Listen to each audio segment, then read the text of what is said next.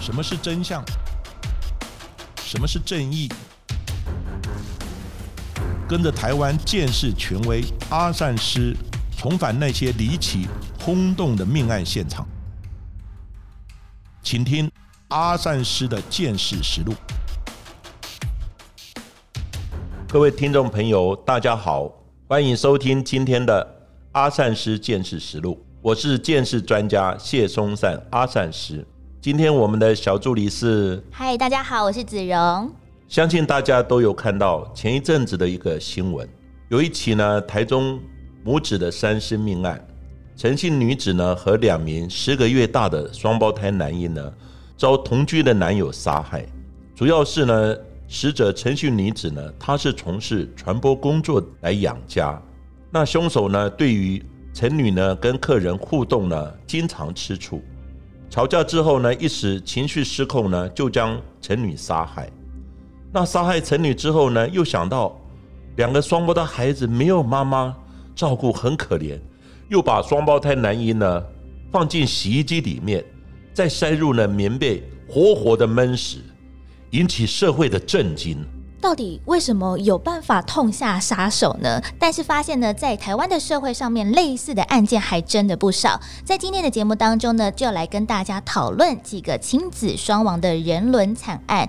讲到这个主题，我想大家的脑海当中跟我一样，都会浮现出的是民国九十五年那个时候发生在花莲有一个五子命案，堪称是在台湾最重大的悬案之一哦。在当中的刘志勤夫妇，包含了他的五个小孩。一起人间蒸发，到底在这段时间发生了什么事情呢？阿善石，这个案子呢，就是发生在呢民国九十五年呢九月四号的时候呢，在花莲的吉安乡的一宗呢七口五死两失踪的一个命案。花莲县的警方接获报案，说呢在吉安村呢有一个民宅发出恶臭，那警方呢后来呢因为敲门没有人回应。只好呢破门而入，结果呢发现呢屋主呢刘志勤的五名子女呢沉尸，并且堆叠在呢三楼的一个浴室。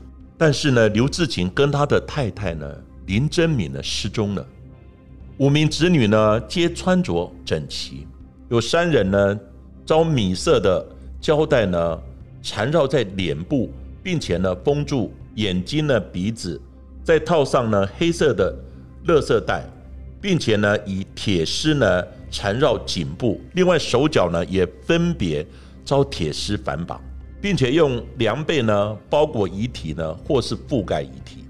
另两人呢，其中一人被用围巾呢包头呢，颈部也被铁丝缠绕；还有一个人呢头颈都是缠绕铁丝。另外呢，警方进入现场的时候呢，在刘志勤的。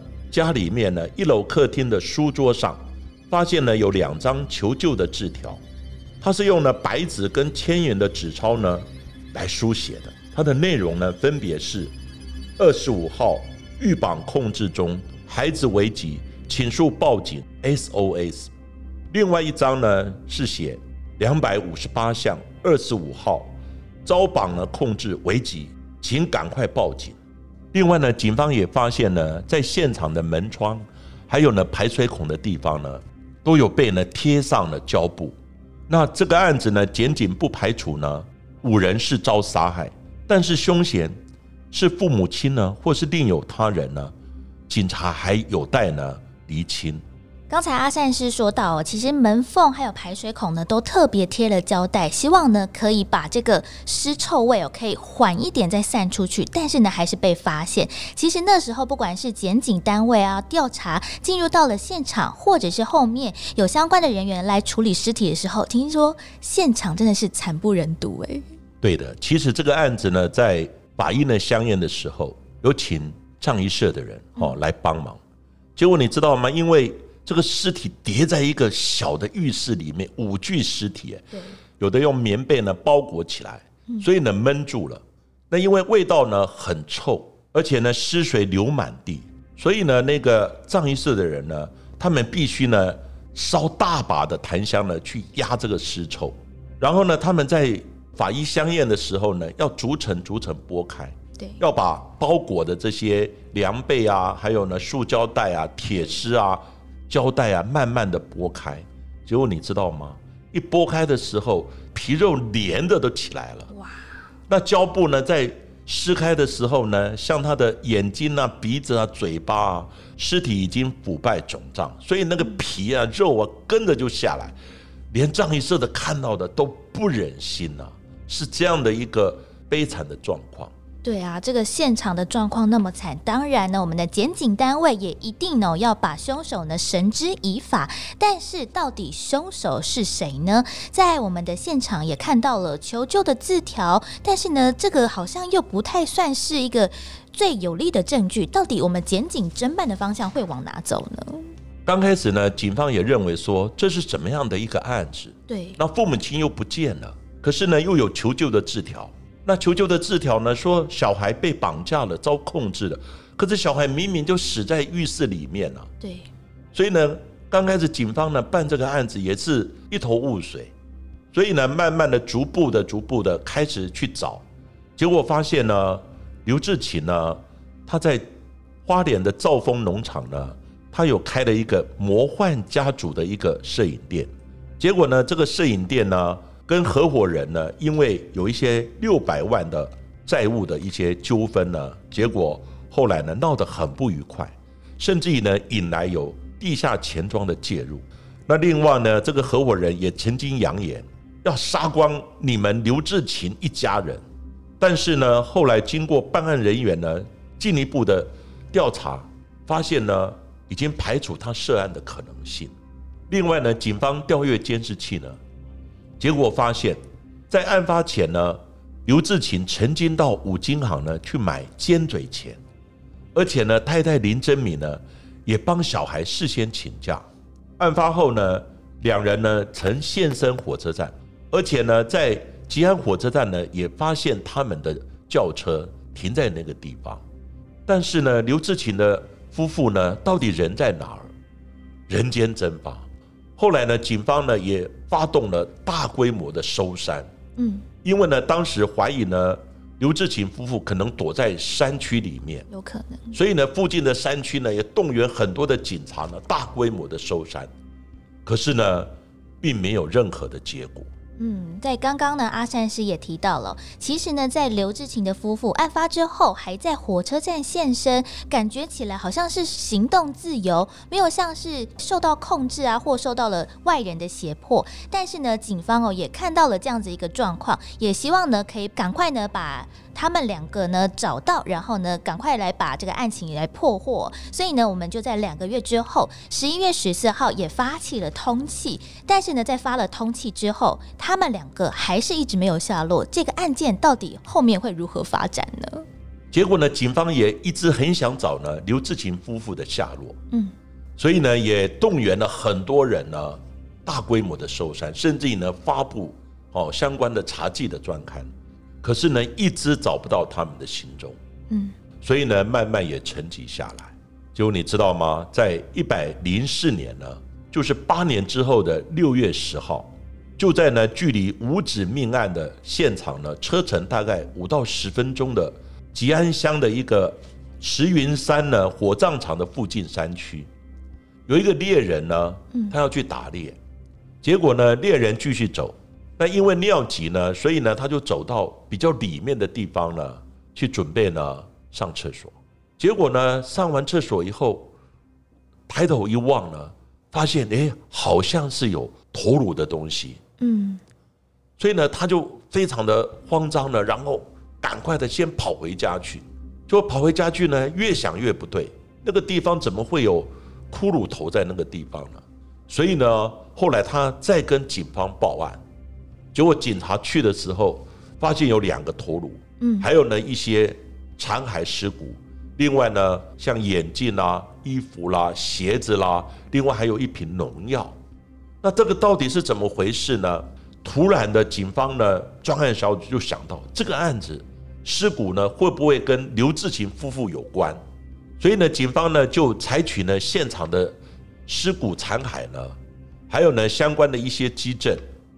然后呢，进行 DNA 的比对，嗯，结果呢，比对呢，赫然发现证实他就是刘志勤夫妇的遗骸。还有呢，现场的有鞋子、眼镜等等呢，这些也进行了指认，结果呢就是他们的残骸。另外，现场还有发现呢一瓶农药，这个农药呢就是纳乃德的一个农药。当然，当时就怀疑，对，哦，是不是喝农药自杀？后来他们就从残骸之中呢来进行检验了，发现他们是服农药致敬。另外，现场也有发现呢，好像有上吊的痕迹，嗯，所以呢，怀疑是不是服农药之后，然后再来上吊，然后呢上吊，因为时间久了，残骸呢分离掉下来，所以呢，这个案子最后呢是从现场的基证残骸证实是刘志勤夫妇的身份。不过呢，其实哦，他们两个呢是在案发的八年之后才被找到，而且两人呢也化为白骨，所以其实我们现在也没有办法知道，到底夫妇两个人是受到了威胁，杀害了孩子之后再自杀，还是夫妻他们自己故布疑阵，其实就是要杀害自己的小孩耶。这个案子呢，其实从现场的基证跟警方调查的结果呢，很难证明到底是怎么回事。对，不过呢，我们也来分析一下，现场有求救的字条，但是呢，小孩明明就死在了三楼的浴室。对，我在想呢，刘志勤夫妇呢，因为他之前跟人家有因为债务的纠纷，所以呢，也有呢招人恐吓，因此呢，他是不是要用这个案子来做一个嫁祸？嗯，可是呢，警方一查的时候，当时呢跟他有纠纷、债务纠纷的人，也排除他涉案的可能性。对，那父母亲呢，为什么杀了小孩？一般来讲，杀了小孩，你就在屋子里面就自杀了，对啊，为什么要失踪？嗯，所以呢，这里面的疑团呢，其实还蛮多呢，没有办法解释的。